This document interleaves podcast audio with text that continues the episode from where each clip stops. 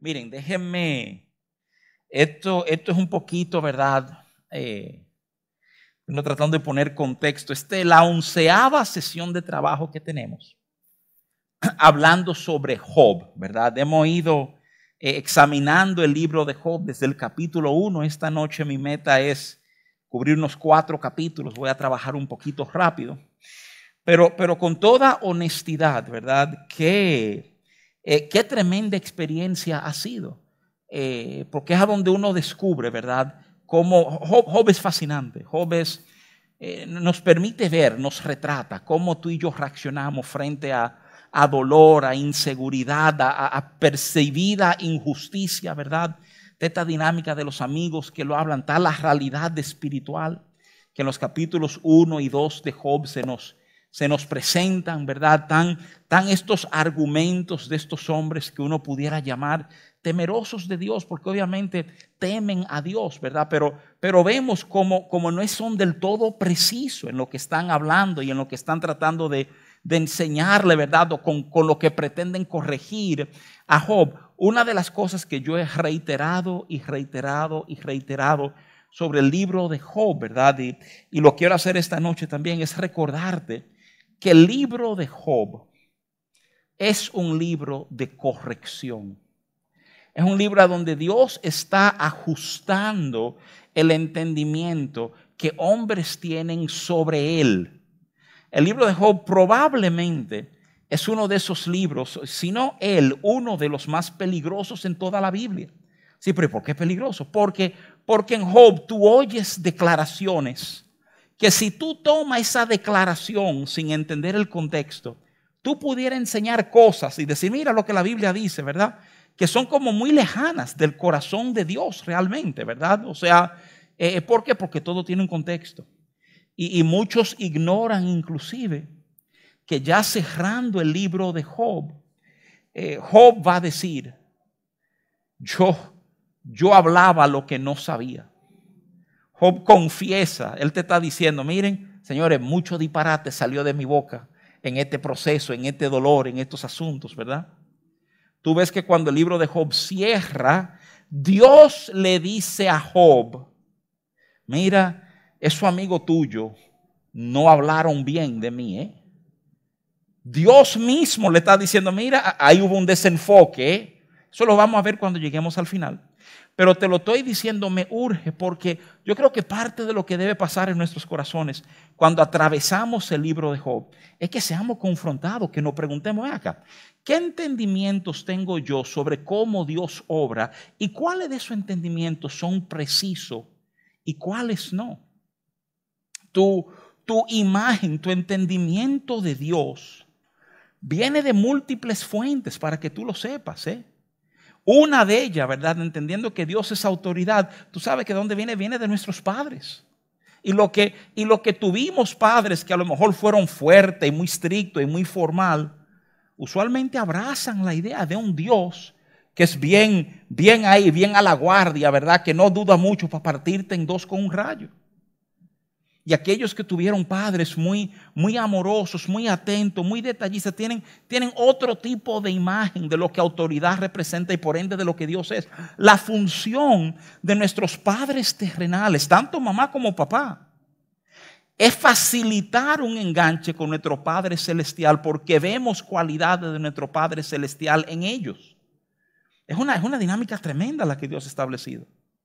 Pero, pero te lo quiero pintar porque es fascinante ver lo firme que están estos hombres en su convicción, en su entendimiento de cómo Dios debe obrar, de lo que Dios está haciendo. En esencia, los amigos de Job le están tratando de decir, mira, deja tu charlatanería, deja, deja tu mentira, deja tu embute, deja tu engaño. ¿eh? Nosotros sabemos que el que le va mal es el que se ha alejado de Dios, es el que ha ofendido a Dios, es el que se ha distanciado de Job, de, de Dios, perdóneme. Él está diciendo, Job, tú eres de esos tipos, tú eres de esos lejos, tú te has transformado en uno de esos malvados y tu orgullo no te permite ver tu falta. Mientras que Job está por otro lado defendiendo, es que yo sé que yo no he hecho nada indebido. Yo sé que yo no le he faltado a Dios. la, la teología de los amigos de Job, ¿verdad? Dice en esencia, y déjame decirte algo, aquí entre nosotros es una teología muy nítida, ojalá fuera como ellos pensaban. Ojalá la teología fuera que las cosas malas solo le pasan a gente que han hecho cosas malas. ¿eh? Ojalá el mundo funcionara así. Pero si ese es el entendimiento que tú arrastras, el entendimiento que tú portas sobre Dios, entonces el sufrimiento de un inocente rompe tu teología. El sufrimiento de un justo te tranca el juego porque no está supuesto pasar así. Los amigos de Job no tienen respuesta para lo que le está pasando a Job que no sea usted es un hablador. Esa es la respuesta. La respuesta es, mira, mira, mira, mira. No me con cuento que yo sé cómo Dios funciona y si esto está pasando es porque tú te falta. ¿eh? Y tú tienes este intercambio, invertí un tiempo al principio del libro explicando que a pesar de estar dentro de los libros sapenciales, Job tiene una estructura poética, descrita en poesía. ¿eh? Es la razón por la cual muchos estudiosos entienden que cuando hablamos de Job no hablamos necesariamente de una figura histórica real, sino de una historia que se nos ha preparado para entender cómo Dios trata con nuestras vidas. ¿Eh? Ha sido un asunto. Haya sido un hombre real de piel y carne, ¿verdad? O una tremenda historia inspirada por el Espíritu Santo de Dios. El mensaje de nuestras vidas es el mismo. Es el mensaje de que aún dentro de nuestro dolor hay un trato de Dios con nosotros. Es más, me atrevo a afirmarte hay un trato de Dios con nosotros más profundo que el trato de Dios que experimentamos en nuestros buenos momentos. ¿eh? También lo impresionante de Dios ir ajustando nuestro entendimiento de Él. Job plantea preguntas muy serias que tienen que ver, sobre todo, mucha gente dice, ay, Job sí sufrió. Te recuerdo, lo he señalado en múltiples momentos y con esto voy cerrando esta parte de ponernos un contexto, ¿verdad? Job ha, resaltado en varios momentos que su problema no es el dolor, no es el sufrimiento propiamente dicho. El problema de Job es la justicia. El problema de Job es decir, ven acá, es que esto no es lo que me toca a mí. Esto, yo lo que, cualquier cosa que yo haya hecho no es para una factura como esta. Es ese momento que tú vas a un negocio y tú pides una Coca-Cola y te traen una factura de 8 mil pesos. Y ahí, espérate, espérate. ¿Y cuánto costaba esa Coca-Cola? O sea, ninguna Coca-Cola cuesta 8 mil pesos. No me con ese cuento, ¿verdad? O sea, hay un tema, hay un tema de, de, justicia que tú ves que vuelve a salir una y otra vez de su corazón. El contexto histórico es importante también. El momento en que contextualizan toda esta historia de Job, corre paralelo con los patriarcas. Esto está ahí, ¿eh? Entre, entre Abraham, Isaac y Jacob. Ahí es que se da la historia de Job. Y es importante saberlo porque no hay ley. El hecho de no haber ley, no quiero decir que no haya ningún tipo de orden civil o social, es que Dios no le había revelado a Moisés, ¿verdad? Los diez mandamientos, no tenemos la ley del Antiguo Testamento. Eso va a venir cientos de años después. Entonces, cuando tú consideras lo que ellos tienen, es impresionante las enseñanzas que se dan. Y, lo último que te resalto de ese contexto macro, porque quiero tocar algo rapidito de los capítulos 25 y 26 antes de entrar en el 27, que es nuestro punto de arranque esta noche, es lo siguiente. La idea de un justo sufrir va a ser vital en el Nuevo Testamento también. Y el justo que sufre en el Nuevo Testamento no somos tú y yo, es Jesús. ¿eh? Muchos estudiosos ven a Job como un tipo, ¿verdad?, de sombra de Cristo. Uno que sufre sin, sin merecer sufrir. ¿eh? Y que de alguna manera, porque te puedo decir esto, cuando Job termina, Dios se ha glorificado en Job. ¿eh? Y de la misma forma, Dios se va a glorificar en Cristo. Ahora oye, la manera en que Job se mueve es narrándonos las conversaciones entre los amigos de Job y Job. Y en estas conversaciones se dicen de todo. ¿eh? En momentos hay momentos como de empatía y de efecto, son pocos, pero están ahí. Y entonces hay una tiradera fuerte, tanto de ellos a Job como de Job a ellos. En un momento, uno hasta le dice, oye, si tus muchachos murieron es porque lo merecían. ¿eh?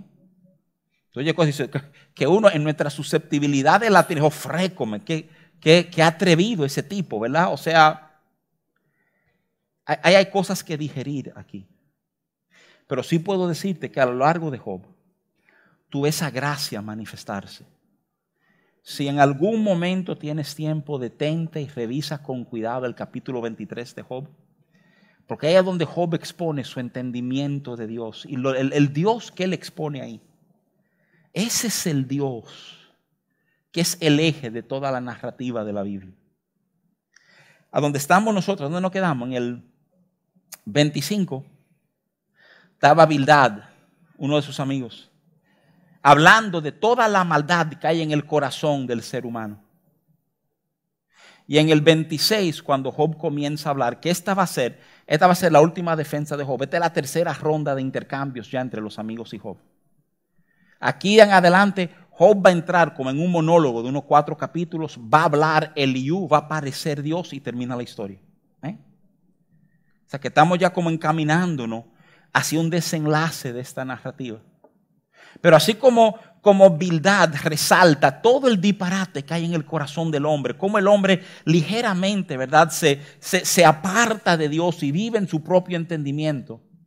La respuesta de Job a ese señalamiento de su amigo, el capítulo 26, es un llamado a enfocar el bien que hay en Dios. Y lo hace Job, que es extraordinario, porque Job, medio se canta y se llora, ¿verdad? Hay momentos que Job está quejándose de su dolor y lo difícil que ha sido y que él está en la muerte y que esto es lo peor. Y hay otro momento donde hay como algo de ánimo y él, él levanta su corazón hacia Dios. Hay muchos intercambios de Job que él comienza hablándole a sus amigos y termina hablándole a Dios porque esta gente no lo entiende. Y, y decía, hace par de semanas atrás. Que cuando tú mides el 25 y el 26 de Job, tú estás viendo, o entiendo yo que uno de los valores que extraemos de ahí, son dos formas de vivir nuestra vida de fe. Hay, hay una línea de fe que es, óyeme, Gillette, en recordarte continuamente tus faltas, tus errores, tu metida de pata, tú eres un pecador, tú no sirves para nada. Escucha, que, quiero decirte esto, ¿verdad? Aunque ofenda susceptibilidades, que verdad, que verdad que el hombre sin Dios, lo que le espera son metidas de pata y errores y frustraciones en la vida. Yo creo que la segunda forma también es un llamado. Lo que responde Job es una forma de nosotros vivir nuestra vida de fe. Que es una vida de fe que no se queda anclado en mi incapacidad y en mi error, sino que se ancla, se fundamenta en lo que Él ha hecho por mí. En cómo Él me ha amado, cómo Él me ha cuidado, en esta gracia que Él ha manifestado una y otra vez. Déjame serte muy franco, ambas cosas son absolutamente ciertas. Sí es verdad, somos viles pecadores que no merecemos su amor, pero de la misma forma Él se fijó en nosotros y nos amó de tal manera que dio lo más extraordinario que él tenía. Y te voy a ser muy franco, muy honesto al decirte esto. Cuando, cuando vivimos nuestra vida de fe, desde la postura de yo sí soy pecador, yo soy inepto, yo no sirvo para nada. Esa postura de fe dificulta que maduremos y entendamos todo lo que el Padre nos ha concedido. Tengo, tengo, que decírtelo, no porque no sea verdad. De nuevo, los principios son ciertos. La Biblia dice en Romanos 3:23 que todos hemos pecado. En Romanos 6:23 que todos estamos destituidos de la gloria de Dios y el precio de nuestro pecado es muerte. Pero lo cierto es que a pesar de eso, Él te ha amado. Él se fijó en ti. Y por más que tú quieras decir, yo no me lo merezco, yo no me merezco, qué verdad, Él se fijó en ti.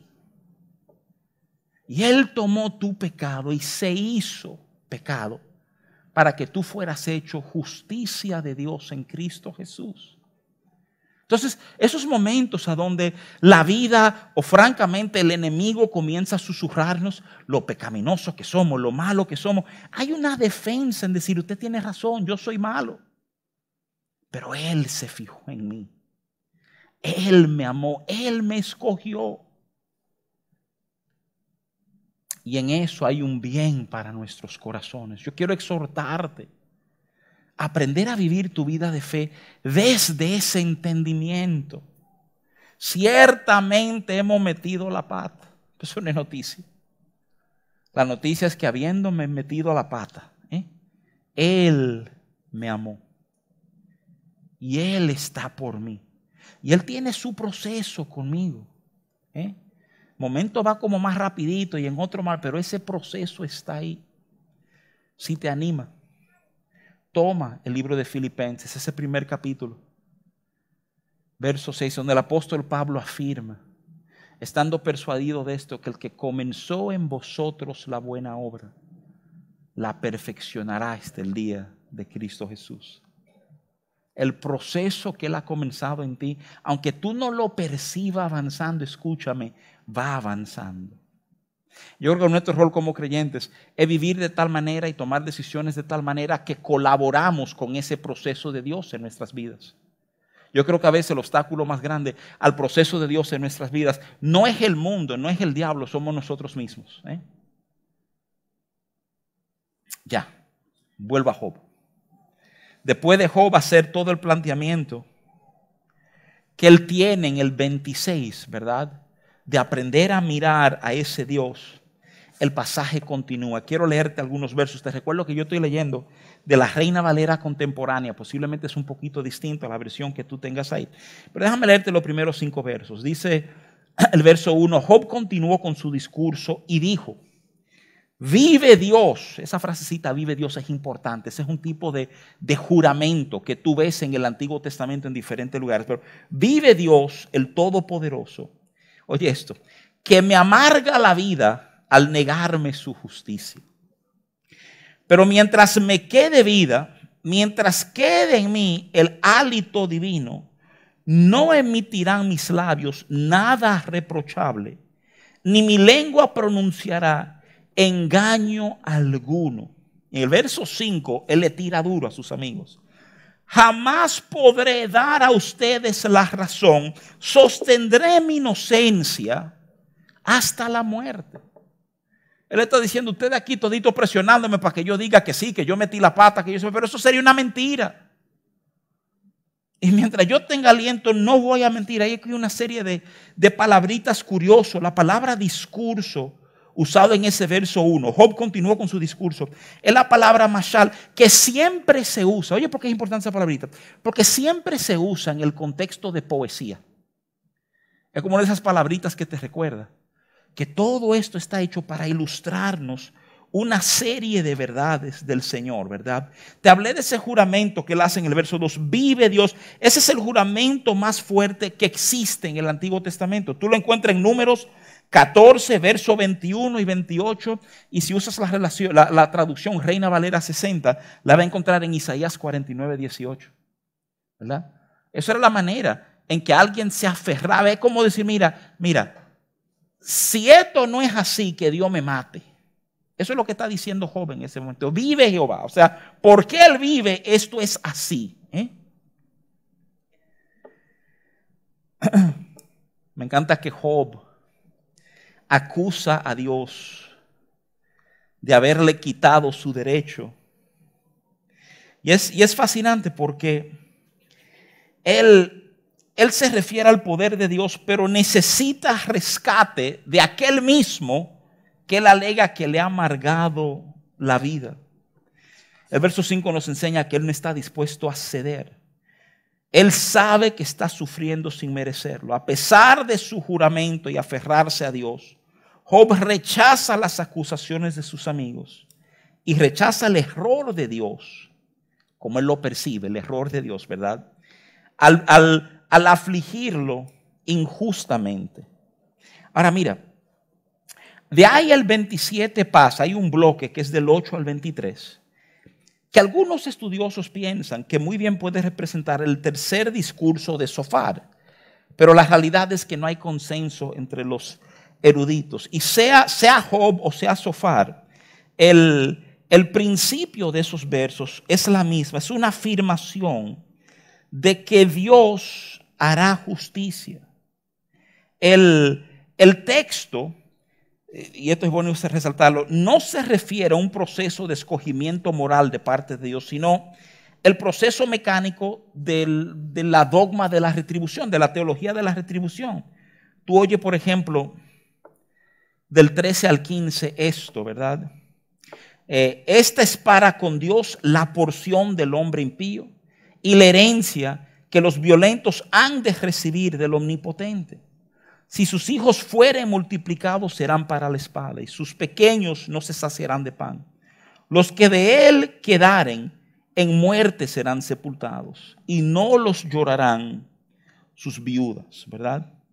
Quiero, quiero resaltarte, yo creo que a veces uno oye lo que los amigos de Job dicen, y nos perdemos. Uno puede pensar, estos tipos como que hablan ligeramente, no tan... Vamos a decirte algo.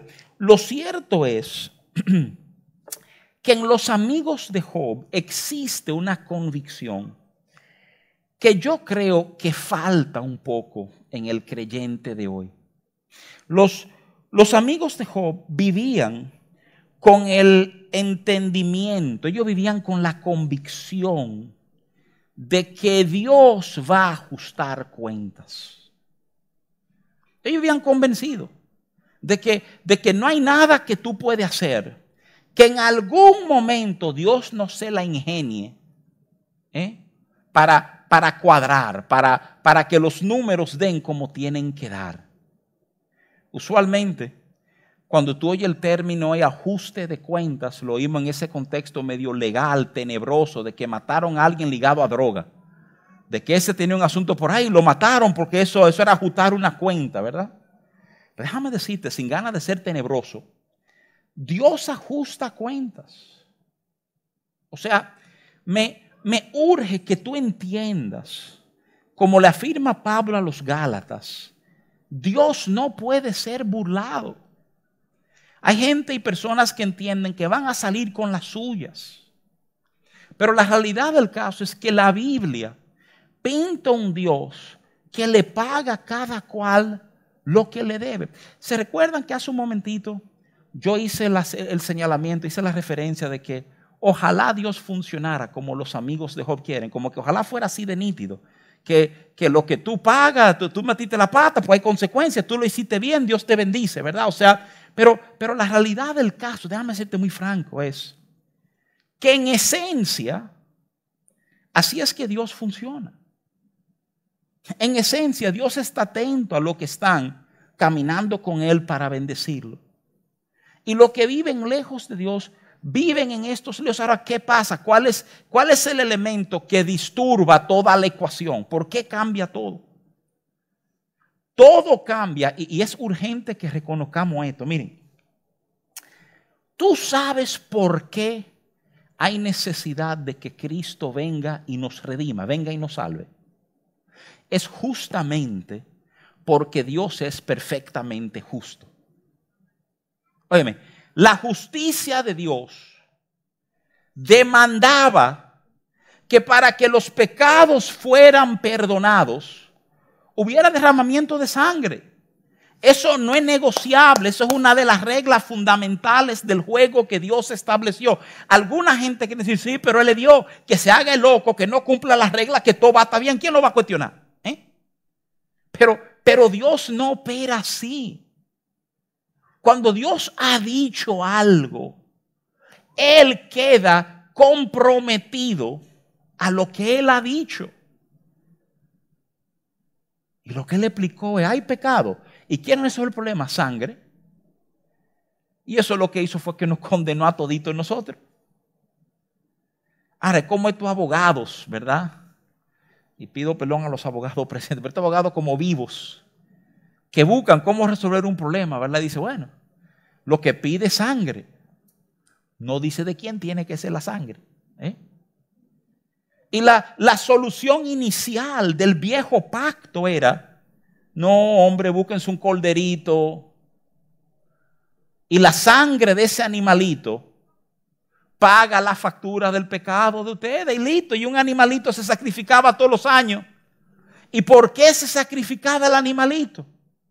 Para que quedara saciado la deuda para con Dios, para que hubiera justicia. Dios parece de esos contables medio fanáticos, que le falta un peso y tiene que cuadrar el peso del otro lado. O sea, hay que cuadrar. Gracia no ignora la justicia de Dios. Gracia existe por la justicia de Dios.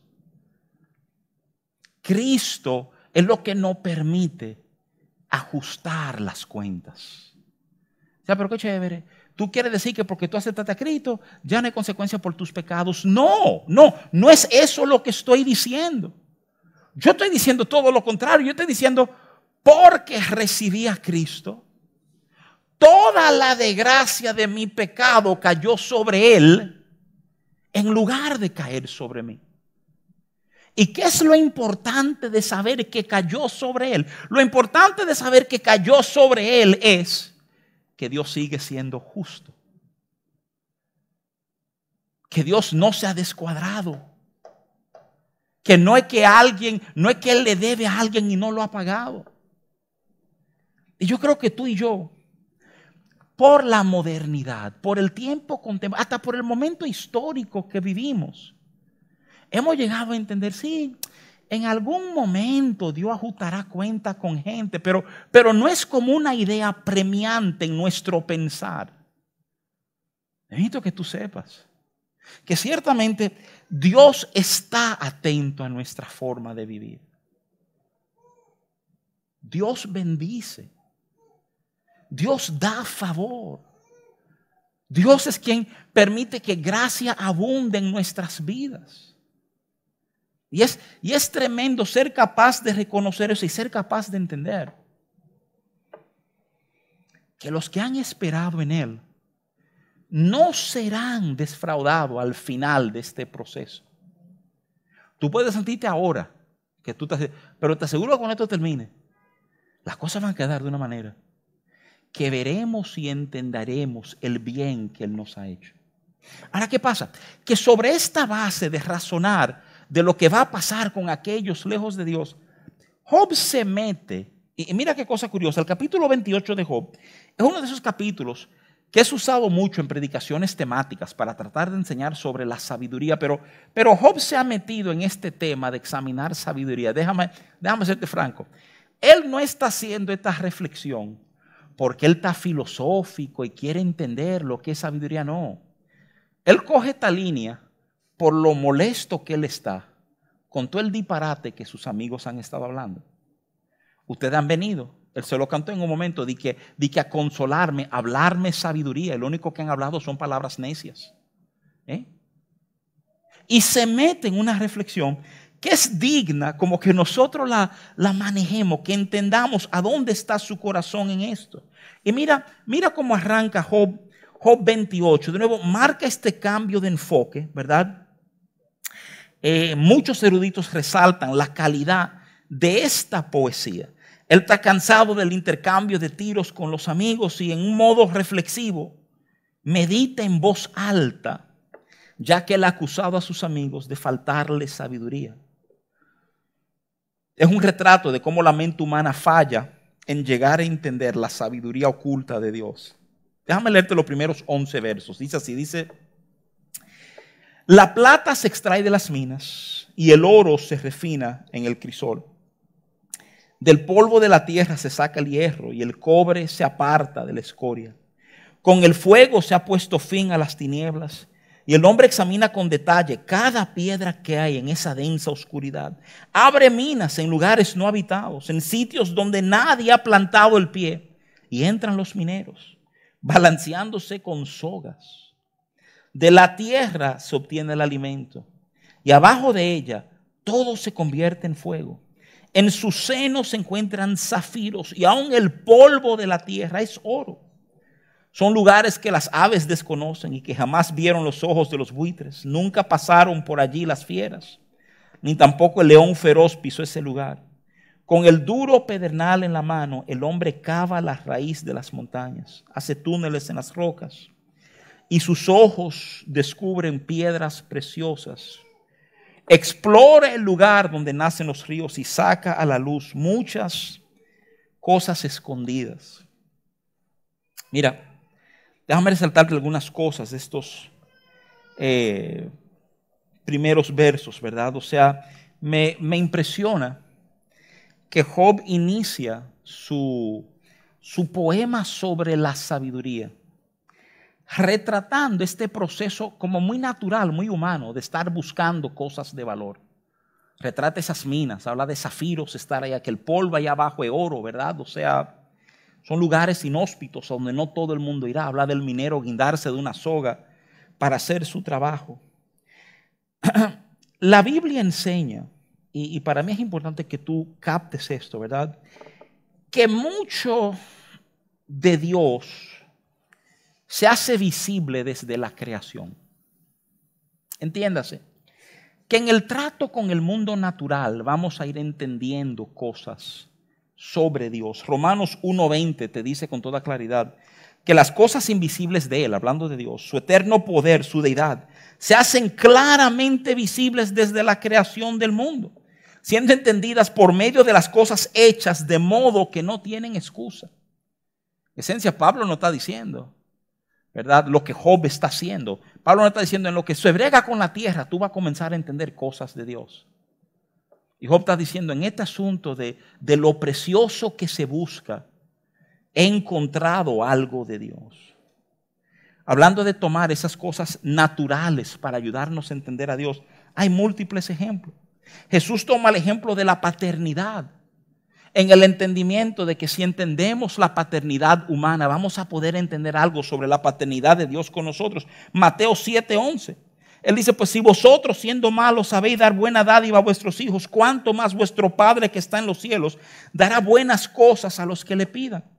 En Lucas ese pasaje, Lucas 11:13 se lee de esta manera, pues si vosotros siendo malos sabéis dar buena dádiva a vuestros hijos, cuánto más vuestro Padre celestial dará al Espíritu Santo a lo que se le pida. Hay una, una dinámica establecida por Dios. Y de hecho, conecta con la palabra que les compartí antes de comenzar a enseñar esta noche? Cuando te hablaba de Proverbios 25.2, de Dios, de Dios poner cosas en nuestro entorno, ocultar cosas. Y nuestro deber ser la de escudriñarlo, ¿verdad? En este proceso de, de escudriñar nuestro entorno vamos a encontrar cosas de Dios. Segundo, Job tiene preguntas muy serias eh, sobre la sabiduría de Dios. De hecho, él comenzó hablándote de cómo uno se faja para encontrar cosas, pero oye el verso 12. Pero ¿dónde se halla la sabiduría? ¿En qué lugar está la inteligencia?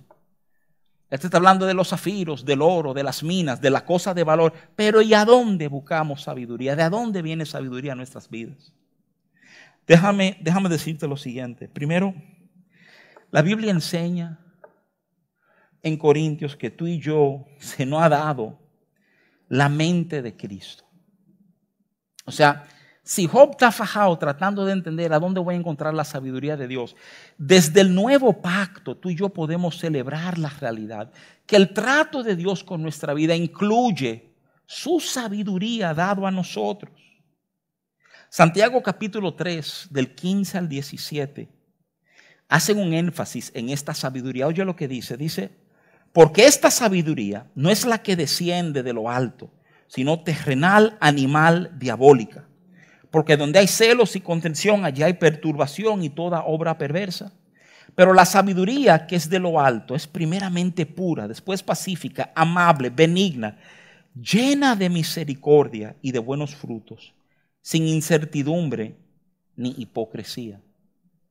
Y Job 1.5, si no fuera suficiente, te dice, si alguno de vosotros tiene falta de sabiduría, pídala a Dios, el cual da a todos abundantemente y sin reproche, y le será dada. Sigue hablando ahí de que no dudemos en nuestro corazón, ¿verdad? Sino que recibamos lo que Dios quiere dar. Pero, pero quiero como, como adelantarme y decirte que aquello que Job entiende que es tan escaso, tan difícil, porque a estos amigos tan nobles le falta sabiduría. La Biblia enseña que hay sabiduría de Dios dada a nosotros. Y por favor, fíjate bien ese pasaje de Santiago 3 del 15 al 17, porque hace una distinción entre la sabiduría que es del mundo y la sabiduría que viene de Dios. Es, es otro de esas palabritas que tiene, por así decirlo, una versión falsificada. O sea, hay una paz que el mundo da, hay un gozo que el mundo da, hay una sabiduría que el mundo tiene. Pero no estamos hablando de esa sabiduría. Estamos hablando de una sabiduría que viene de lo alto, que te la describen ahí, ¿verdad? Como, como pura, pacífica, amable, benigna, llena de misericordia y de buenos frutos, sin incertidumbre ni hipocresía. Hay una sabiduría que cuando abrimos nuestros corazones y alineamos nuestro pensar con el de Dios, comienza a manifestarse en nuestras vidas comenzamos a entender que hay pasos que dar que otros no entienden que hay que dar. Comenzamos a entender que hay mucha sabiduría en ir a la derecha. Porque, porque Dios está inquietando mi espíritu a ir a la derecha. Es importante aprender a vivir reconociendo esa verdad. Lo cierto es que de ahí en adelante, Job levanta una serie de preguntas sobre el valor de la sabiduría. El verso 13 dice, nadie sabe lo que vale, pues no se halla en este mundo. El mar profundo dice, aquí no está. El océano asegura, yo no la tengo. La sabiduría no se compara con oro, ni su precio puede pagarse con plata. No se compra con oro de Ofir, ni con el precioso ónice, ni con zafiro.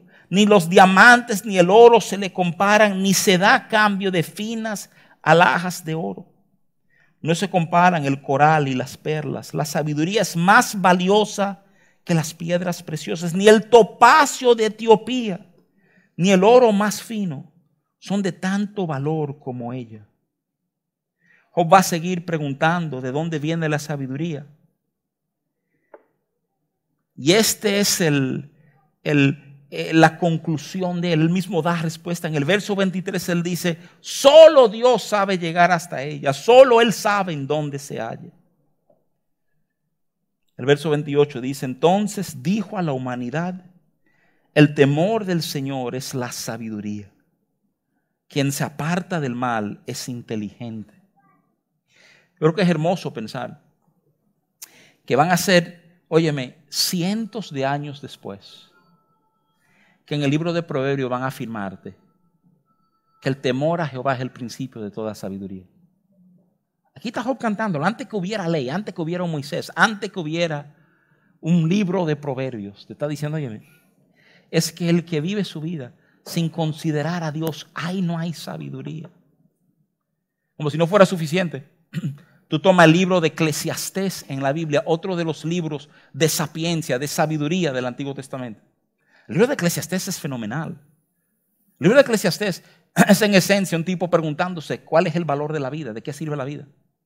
Solo que el tipo es un rey extremadamente rico, extremadamente sabio. Y todo lo que él se le ocurre que puede ser la respuesta al significado de la vida, él puede probarlo y reportarte si eso es. Eh, es sabiduría, pues estudié más que todo el mundo para descubrir que en la sabiduría solo hay aflicción de espíritu. Mujeres, sí, tres mil mujeres, te puedo confirmar que ahí no es que está el propósito de la vida. Riquezas, más riquezas que todo. Y si algún momento tú te detienes y examinas el final de toda esa travesía de Eclesiastés, de cuál es el significado de la vida, tú vas a ver que el, predicador Salomón, quien escribió Eclesiastés, termina afirmándote, oye, teme a Dios. Vive tu vida sabiendo que tú vas a rendir cuentas a Dios por cómo has vivido. Y es fascinante porque Job en este momento, ¿verdad? En este momento eh, nos está enseñando algo. Job, Job nos está enseñando que, que esta postura de sus amigos, tan firme en pensar, yo he entendido a Dios, los ha alejado de lo que es ser realmente sabio. No, no hay en ellos temor de decir, pero, pero ¿y que si yo estoy mal entendiendo a Dios? ¿Y que si yo estoy viendo esto de una manera que no es? Te pregunto, humanamente, yo creo que nos ha pasado a todos, pero no quiero poner palabras en tu boca. ¿A ti no te ha pasado que tú estás en un pleito, una discusión, pero jurando que tú tienes toda la razón? Y en algún momento tú te das cuenta que no es verdad, que tú no tienes la razón. ¿eh? Algunos de nosotros, ¿verdad? Seguimos adelante en el pleito porque ya estoy metido en él, ¿verdad? Y no va a dejar bajar la defensa, ya que yo me muero con mi caso, ¿verdad? Pero algunos como que nos detenemos y decimos, ven acá. No, no, no, me di cuenta que no es como yo estoy pensando. La mayoría de nosotros no ha pasado eso. Hemos llegado a entender, no, no es como yo pensaba. Mira, vivir una vida de temor a Dios es vivir con ese pensamiento cargado aquí en mi cerebro. Mira, yo pienso que esto es aquí, Señor. Pero yo sé que tú sabes más que yo. Entonces, si hay algo desequilibrado, mal enfocado en lo que estoy haciendo, háblame, déjamelo saber. Yo acepto que no lo sé todo. Y, es fascinante pensar que esa sabiduría que tanto anhelamos, que cuando Job trata de ponerle precio, él dice, escúchame, no hay oro, no hay zafiro, no hay perla, no hay plata, no hay diamante que valga lo que vale. Realmente poseer una sabiduría. Y todo eso comienza con el temor del Señor. De ahí de sabiduría, él, mete un giro, su, su, ánimo cambia. Voy a hacer esto rapidito, pero quiero cubrir a mi madre. No creo que pueda. Por lo menos, por lo menos déjeme cubrir el 29 rapidito. El, el capítulo 29, de, ahí cierra su reflexión sobre sabiduría. Y, y, habiendo hablado de sabiduría, que hasta cierto punto en buen dominicano es una puya a sus amigos, Job se va a meter en una reminiscencia, él va a hacer memoria de lo que era su vida antes de esta desgracia. Es curioso, porque sabemos algunas cosas de Job del capítulo 1, cuando nos narra quién es él. Pero aquí hay lujo de detalle de quién era Job. Job está recordando cómo las cosas eran. Y, y, parece que él está resaltando la cercanía con Dios como algo de gran valor. Él comienza hablando no de sus hijos o de su salud o de sus riquezas, sino de Dios. Mira, Job 29, a partir del verso 2 dice, ¿cómo quisiera volver a los tiempos pasados, los días en que Dios me brindaba protección? Días en que su lámpara brillaba sobre mí, días en que a su luz andaba yo en la oscuridad cuando estaba yo en la flor de mi vida y en el favor de Dios, reposaba en mi hogar. Y el favor de Dios reposaba en mi hogar, perdóneme. El 5 dice, en aquel tiempo el omnipotente estaba conmigo y mis hijos estaban en derredor mío. De ahí Job va a narrar, él sigue narrando cosas que él hacía. Y llega al 25, a donde él dice, yo decidía qué tenían que hacer y en la mesa yo ocupaba la cabecera. Era como un rey al frente de su ejército. Como alguien, oye esto, como alguien que consuela a los que lloran. Todo esto es importante de nuevo porque no hemos tenido mucho detalle de lo que era la vida de Job antes de estos eventos. Ahora sí. Y es fascinante que él se atribuye el haber consolado a los que lloraban. Y todo esto, voy a hacer, voy a hacer el 30 rapidito, porque el 29, como digo, esa reminiscencia no, no voy a detener. Pero oye, oye el 30, donde él dice, él sale de decir, eh, yo era verdad, eh, eh, en la mesa yo ocupaba la cabecera, al uno del 30 decir, pero hoy tengo que soportar las burlas de jovencitos, a quienes doblo en edad a sus padres jamás les habría encomendado cuidar de los perros de mi rebaño. En el verso 9 él dice, pero ahora soy su hazme reír. Soy para ellos objeto de burla. En el 11 él dice, como Dios me humilló y me soltó de su mano, me han perdido el respeto y se burlan de mí. Cuando tú conectas todo esto con el 29, con el capítulo 29, tú te das cuenta de que la queja de Dios es, de la queja de Job, perdóname, Dios me ha abandonado. Oigan esto, ráfagas rapidita. El verso 15, confusión me domina. El verso 16, tristeza embarga mis almas. El verso 17, el dolor me corroe los huesos.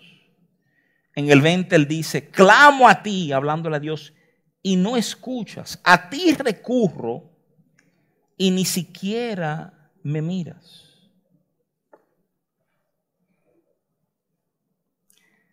Los versos, y aquí quiero hacer una reflexión con ustedes, 24, 25, 26, 27, es como un tipo de micro resumen de su vida. El verso 24 dice, esto es sumando los versos, el 29 y el 30, ¿acaso no se tiende la mano al necesitado cuando su angustia reclama ayuda? ¿Acaso no me apiadé del afligido y tuve compasión del que nada tenía? Cuando yo esperaba el bien, me vino el mal. Cuando esperaba la luz, me cayó la oscuridad. Siento en mi interior una gran agitación. Tiempos de aflicción me tienen abrumado.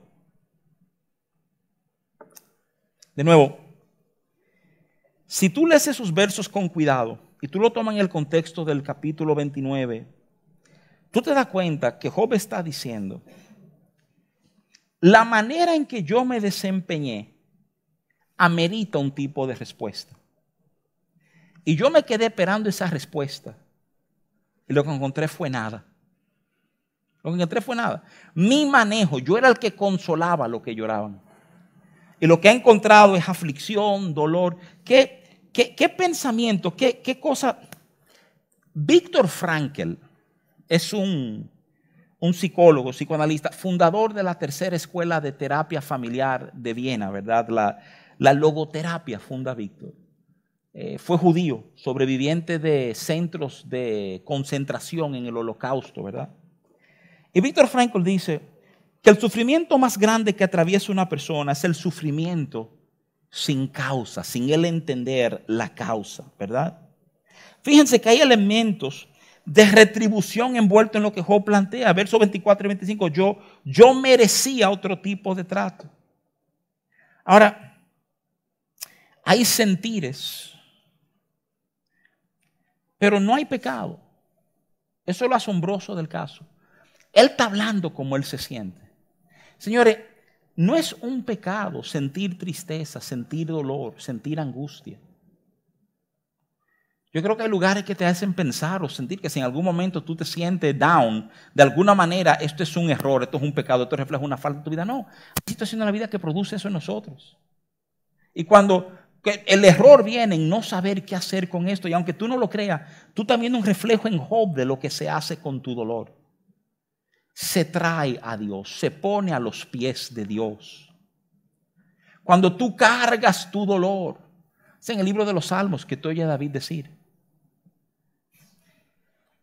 envejecían mis huesos dentro de mí en mi gemir todo el día. Es como decir, oye, con esto que me pasaba dentro, yo no lo sacaba y esto me estaba matando por dentro. Tenemos que tener espacios de, de soltar, ¿verdad? Lo que tenemos por dentro. El verso 31 de Job 30, aquí voy a cerrar con ustedes, estamos pasadito de hora, dice, de mi arpa brotan notas de tristeza, de mi flauta salen cantos de lamento. Job está reflejando. O sea, cómo él se siente. Y, de nuevo, me urge que tú lo entiendas. Sentirse triste, sentirse mal, no es un pecado. Pecado cuando tú permites que eso sea lo que dicte cómo tú respondes a la vida. Que es donde metemos la pata mucho. ¿eh? Permitimos que una sensación, un sentimiento domine el escenario, que domine y dicte cómo tú y yo respondemos a cosas. Todo esto se lo digo, o sea, hay algo, hay algo hermoso en esto. Miren, la semana que viene vamos a tomar un tiempo para meternos. Y en los capítulos que quedan, yo espero cubrir todo lo que es Eliú la semana que viene. Es el otro amigo que no ha dicho ni pío hasta ahora, pero que está ahí. Es el joven. Y de hecho lo dice. Él dice, mira, como yo soy un muchacho entre ustedes, yo no he querido hablar. Pero ya que veo que se han agotado los argumentos, yo tengo alguna cosa que tengo que decir. Es como un cambio de perspectiva. No completo, pero hay alguna cosa de valor que la juventud suma, ¿verdad? Al debate con Job. Y hay unos cuatro capítulos, el Dios se la de quita porque él habla cuatro, cuatro capítulos corridos, ¿verdad? Y vamos, vamos a medir, vamos a sentarnos a ver qué hay, qué hay en todo eso, ¿verdad? Pero, pero déjame animar tu corazón, déjame animarte. Que todo esto que tú estás viendo en Job es un llamado para que examinemos, que, que midamos nuestras perspectivas de Dios y cómo estamos respondiendo a aquellas cosas que pasan en nuestro entorno. Amén, hermanos.